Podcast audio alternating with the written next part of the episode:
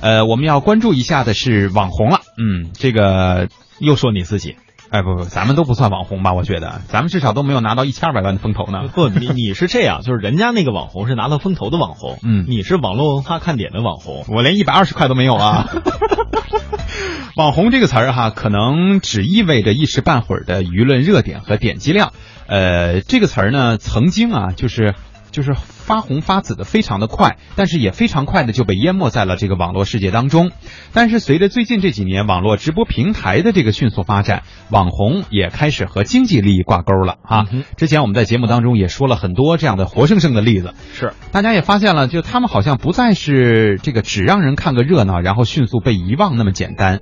根据我们的统计，目前呢，网络直播平台平台的这个用户量已经达到了两亿。高峰时段三四千个直播的房间同时都在线，甚至呢，我们也看新闻当中了解到说，有的网络主播年收入能过千万，啊，这都是我们完全不敢想象的。这个按理说，感觉我们才是真正的媒体人呢。对呀，怎么我们千万啊？我们只有万，没有千。是，但是有千没万吧？对，啊，有千没万啊。但是什么东西发展的这个过快过大了以后，就难免会出现一些问题啊。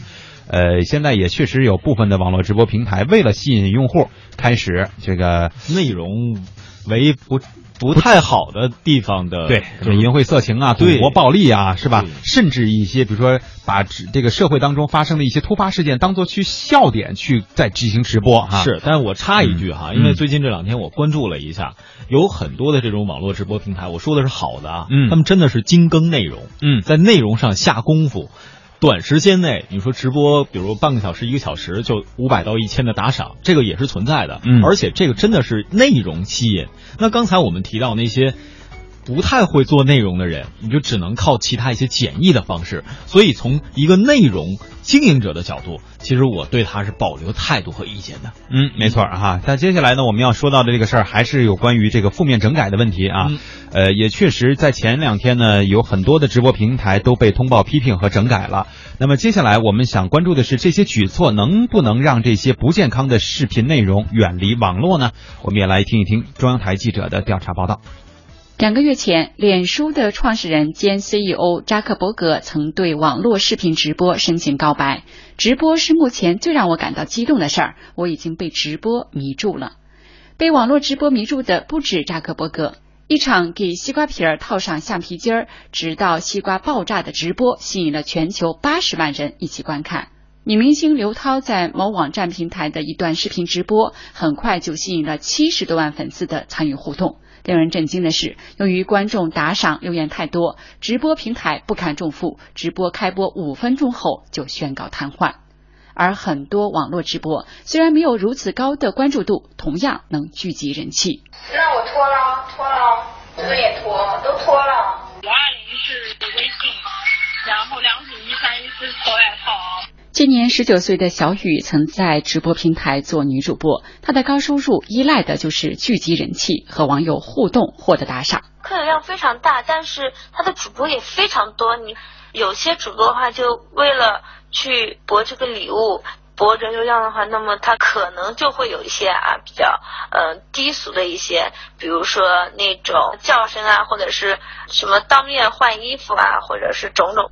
某直播平台负责人介绍说，所谓的打赏、鼓掌、送汽车等等，虽然是网络虚拟礼物，但这些都需要用户在直播平台账户上充值购买，甚至花费高额的费用。而主播在获得这些虚拟礼物之后，可以直接变现。这个礼物就是说在那个网站里面，等于说就是钱的。他收到这个东西以后，在那网站里面可以跟他们换现金的。为了获利，一些平台的直播内容完全不设底线。今年一月的某天凌晨，直播网络平台斗鱼 TV 的一个名叫“直播造娃娃”的直播房间当中，出现了一男一女赤身裸体正在进行不雅动作的直播。几分钟之内，这条直播人气迅速攀升到上千。随后，武汉警方对此展开调查。针对部分直播平台纸醉金迷、猎奇斗艳等等丑恶现象蔓延的情况，以及个别主播挑战法律和道德底线的行为，浙江某直播平台的经营者坦言，他们确实不能违规，但是为了博得玩家的眼球、谋取利益，对打擦边球的行为也就睁一只眼闭一只眼。就是说，平台不能做一些违规的动作，完全就是色情啊，这些肯定是不可以的。那你说你你露个沟、露个大腿，那可能你身材好的，那也是有很大部分玩家都喜欢。就在上周，文化部公开了第二十五批违法违规互联网文化活动查处名单，包括斗鱼、虎牙直播、YY、六间房、九幺五八等多家网络直播平台，因为涉嫌宣扬淫秽暴力、教唆犯罪等内容，被列入了查处名单。网络直播靠暴露美女秀下限，显然不可能长远发展。就在上周，百度、新浪、爱奇艺等二十多家企业联合发布了《北京网络直播行业自律公约》，承诺所有主播必须年满十八岁，而且实名认证，播出涉政、涉毒、涉黄等内容的主播将列入黑名单。尽管利剑在前，仍有人心怀侥幸。部分网站目前仍有女主播衣着暴露、直播舞蹈、动作挑逗，一些观众还不断要求主播脱掉衣服等等。文化部文化市场司副司长刘强表示，针对违规情节严重的网络直播平台，文化部进行了集中排查取证，将对涉案企业依法查处，并及时公布处罚结果。下一步，文化部将建立违规网络直播平台和违规主播警示名单和黑名单制度，加强行业自律，规范网络文化市场的经营秩序。对于恣意践踏互联网文化管理的底线和红线的企业、个人，建立黑名单制度，通过呢禁止或者限制黑名单中间的企业开展经营活动和从事主播业务呢，来减少社会危害，约束违规行为。